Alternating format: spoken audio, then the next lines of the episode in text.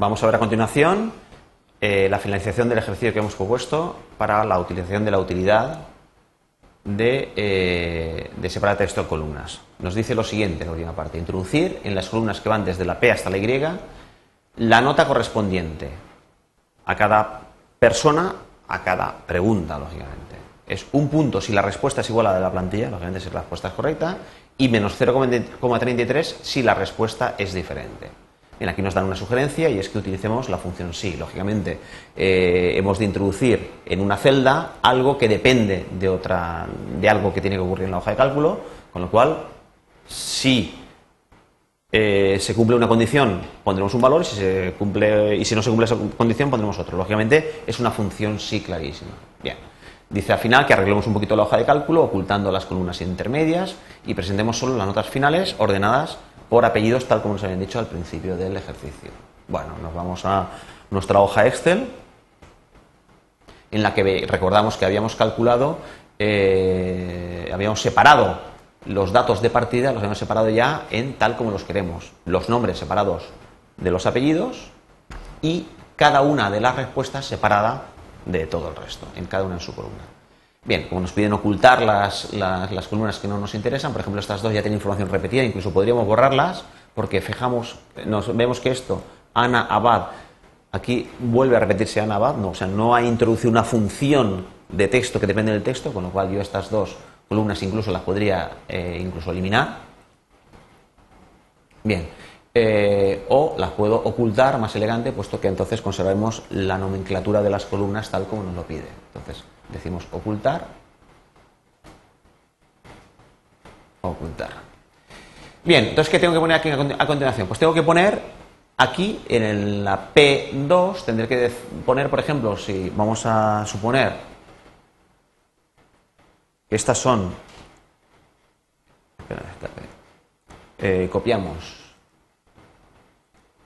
y aquí ponemos, volvemos a numerar, edición, pegar, volvemos a numerar las 10 columnas como las 10 respuestas, o antes eran las 10 respuestas, ahora serán las 10 calificaciones. Entonces aquí tenemos que poner un, punto, darle un punto a Ana va a acercar a esta persona si la respuesta 1 es igual a la respuesta que hay en la plantilla, que vemos que en este caso eh, sí que es igual. Entonces nosotros tenemos que poner aquí una función sí, de modo que compare la respuesta de la pregunta 1 de esta persona, la que está en esta fila, con la de la plantilla. Bien, esta función sí es una, muy fácil.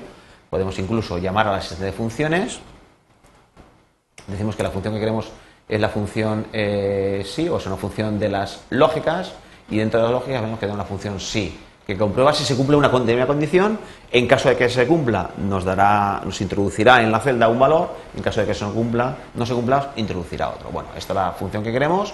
Y en el segundo paso de la extensión para función, esto lo conocemos ya, le tenemos que dar los parámetros. Los parámetros son obligatoriamente una prueba lógica. La prueba lógica es que si este valor es igual a este, ¿de acuerdo? Entonces, bien, pues entonces sí le decimos este valor es igual, pulsamos el carácter igual a este otro, entonces hemos de hacer toda, eh, hemos de poner aquí, pues darle, pues lo ponemos ya un punto y si no le damos menos 0,33.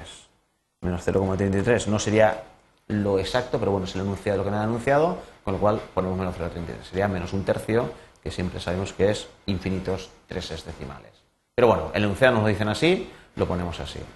Bueno, en este caso, si nosotros aceptamos esta, esta fórmula tal como hemos puesto, vemos que efectivamente, efectivamente nos pone un 1, nos asigna un 1, que es en concreto la eh, respuesta que, eh, corresponde. La respuesta que corresponde, la, la, calificación que corresponde. Si nosotros, tal como hemos construido esta función sí y teniendo en cuenta las, eh, las referencias, copiamos esta fórmula hacia la derecha, lógicamente no tiene sentido para cada uno de ellos poner una nueva, una nueva función, porque la función es la misma, lo que tenemos que tener cuidado es cómo hemos utilizado las referencias. No tiene sentido que nosotros después hagamos cada lo hagamos en cada una de ellas, introducir sí, igual, etcétera. Esto es un error muy grande, puesto que además aquí tenemos 10 personas, podríamos tener 1000 y tenemos 10 preguntas, podríamos tener 100 con lo cual no tiene ningún sentido. Tenemos que hacerlo una sola vez y que esa no valga para siempre. Lógicamente aquí nos va a valer hacia la derecha. Si yo copio hacia la derecha esta fórmula, vemos que efectivamente La 2, que es errónea, me ha puesto menos 0,33 y la 3, y la 3, que es correcta, me ha vuelto a poner un 1.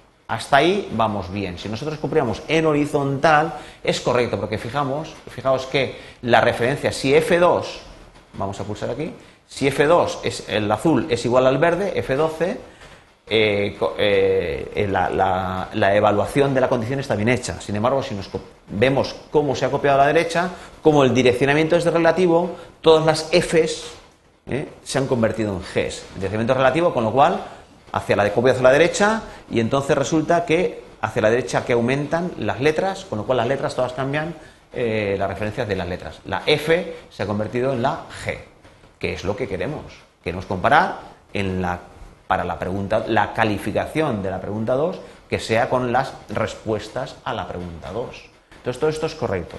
Sin embargo, vemos que esto, esta misma, eh, esta misma función, cuando la copiemos hacia abajo, lógicamente nos va a dar un error. Esto no es correcto, puesto que esta persona también ha contestado correctamente y le hemos asignado un 0,3.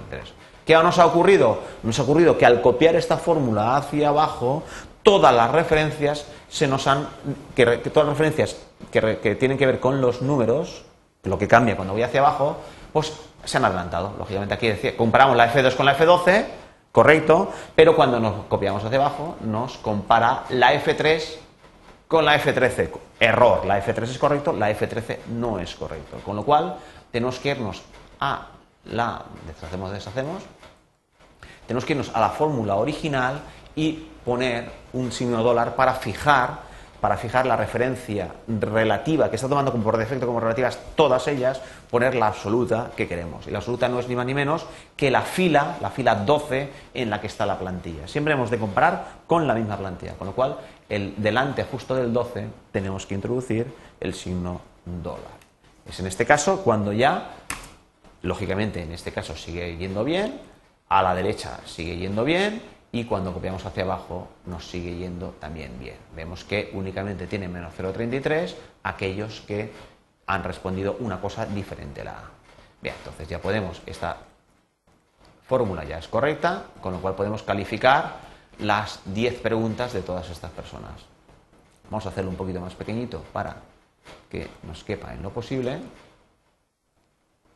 Y ya podemos obtener la nota de cada una de estas personas como la suma de todas las calificaciones de las preguntas de la 1 a la 10. Simplemente pulsando el botón autosuma nos sugiere esta nota y vemos que esta persona tiene un 4,68 mientras que la plantilla tiene un 10, lógicamente esto no hemos de calificarlo puesto que la plantilla no es una persona. Suprimimos